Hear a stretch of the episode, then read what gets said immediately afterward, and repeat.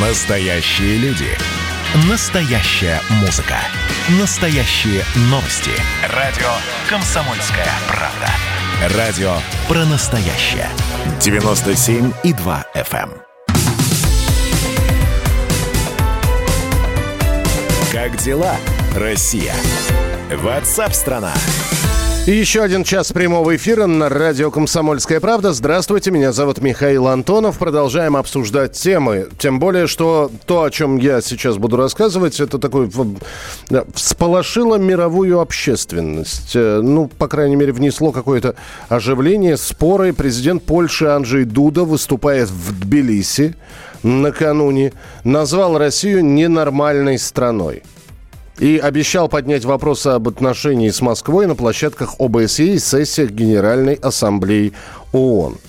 Значит, э, по словам господина Дуды, действия России агрессивные имперские, которые якобы отбирают у людей нормальную жизнь, приводят к разрушению государств, к военным положениям и гибели людей – ну и э, надо сказать, что начали возмущаться с этих слов по всему миру, не только в России. В России назвали это заявление аморальным. И это далеко не первое антироссийское высказывание лидера Польши. Он уже в начале мая называл Россию врагом свободы. Такое ощущение, что польский президент очень хочет, и стремится, чтобы Польша попала в список недружественных стран, который вот недавно был составлен в России. К чему эта вся словесная перепалка? Надо ли на нее отвечать? Можно ли считать, что Польша своими высказываниями провоцирует или на что-то претендует. Александр Асафов, политолог с нами на прямой связи. Александр Николаевич, здравствуйте. Здравствуйте. И вот как с этим жить? Ну, с- э, Анджей Дуда сказал, и, и, и все. А здесь опять же начинают, надо ответить, надо вызвать польского посла, надо выслать польского посла. Для того, чтобы понимать, как реагировать правильно, надо четко понимать причины подобных высказываний. Ну, во-первых, вы справедливо заметили, что, что это не первое высказывание и наверняка не последнее, это целая цепочка, которая, безусловно, э, скажем так, влияет негативно на российские и польские отношения, точнее ту часть, которая осталась. Но дело в том, что если осознавать причины, почему так происходит, э, то выработать э, компромиссное решение, правильное решение, прагматичное решение значительно проще. Я думаю, что Польша действительно попадет список недружелюбных стран по совокупности, так сказать, заслуг, но а Причина не в этом. Смотрите, у нас сейчас идет процесс согласования встречи Байдена и Путина. Поэтому американцы значительно снизили свою подобную риторику в адрес России, поскольку совершенно очевидно, что любое высказывание может привести к э, изменению планов по встрече двух президентов. Но они продолжают действовать через свои такие достаточно понятные и удобные им инструменты. Это страны Балтии, да, вот мы слышали весь набор буквально там последней недели.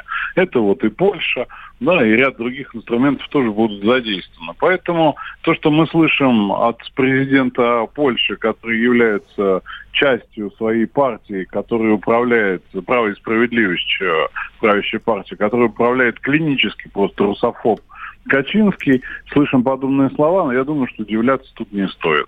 Тут по совокупности э, там, необходимости, да, и в очередной раз проявить э, такой э, польский э, хонор, да, как это называется, и заодно выполнить американскую задачу. Вот мы и слышим подобное.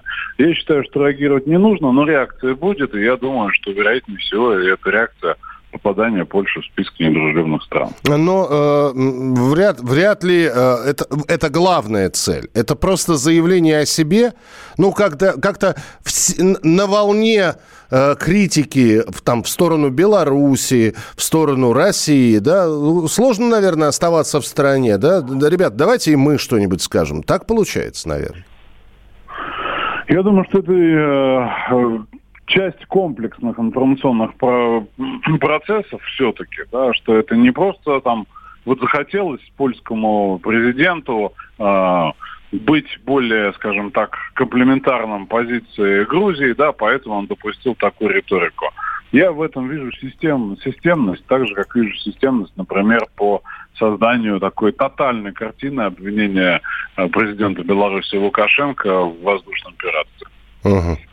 Ясно. Спасибо большое. Будем следить за развитием событий. Александр Асафов, политолог. Ну, я обращаюсь к нашим слушателям.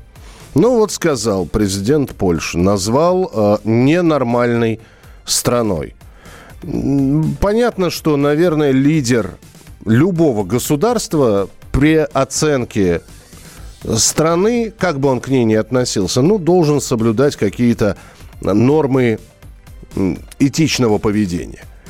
Вот. Назвать ненормальной страной, э, ну, достаточно крупную державу, вот, и не думать, что за это просто будет молчание в ответ, ну, это, наверное, неправильно. Наверняка Дуда, который заявил это, он о чем-то думал.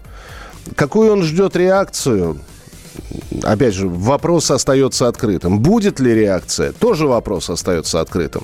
Должна ли она быть? Ну, вот здесь проходил такой небольшой опрос на одном из, сайте, из сайтов, должна ли Россия реагировать на слова польского президента. Ну, 90% на этом сайте проголосовали «да». Причем методы у всех разные. Да, включение в список недружественных стран, да, и, в общем, Польша – это список недружественных к России стран. Э, вплоть до введения каких-то санкций по отношению Польши. И, как я уже упомянул, там вызов посла польского на ковер в Министерство иностранных дел России и отчитывание этого посла или там, я не знаю, нота протеста в связи с неприемлемыми словами, которые произнес президент в адрес нашей страны, польский президент. Ну что, это хроники Цыпкина на радио «Комсомольская правда». Имеет ли право звезда напиться, принимать наркотики и вообще вести образ жизни, который не может послужить примером подрастающему поколению? Что делать в принципе с алкоголизмом? Ну, перебрал в барик. Со всеми бывает. Приехала полиция. Забраться на постамент, тереть э, каменный э, член и думать, что произойдет с тобой чудо. Звонит бабушка. Она говорит, не имею никаких претензий к тому, что ты используешь мат. Можно не позорить меня на всю страну и вся в своем посте написать грамотно с мягким знаком. Известный писатель Александр Цыпкин ведет дневник специально для радио «Комсомольская правда». Без купюр и цензуры. Хроники Цыпкина. Слушайте по пятницам в 10 вечера по Москве. Я, правда, к сожалению, сразу сяду.